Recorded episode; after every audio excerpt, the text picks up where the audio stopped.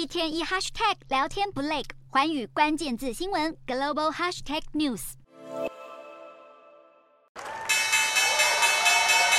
美股二十九号收盘，道琼重挫将近两百点，收在三万三千五百零七点五点，写下二月以来的最糟月份。标普五百和纳指也都创下自去年十二月以来的最差月份。主要原因之一就是美国政府的关门危机又迫在眉睫。The bill is not passed. 由美国国会众议院议长麦卡锡提出的临时拨款法案，目的就是要避免政府关门，但未能在二十九号通过。眼看最后期限是九月三十号的午夜之前，但参众两院依旧存在高度分歧，尤其是关于预算规模、援助乌克兰对抗俄国以及移民管控等议题。一旦联邦政府停摆，数百万联邦政府员工都将面临延后发薪的窘境，当中包括将近两百万的美军，以及全美各地超过两百万名的公部门员工。除此之外，美国联合汽车工会扩大罢工，再增加七千名成员加入抗议底特律三大车厂的行列。这一回针对的是福特和通用汽车，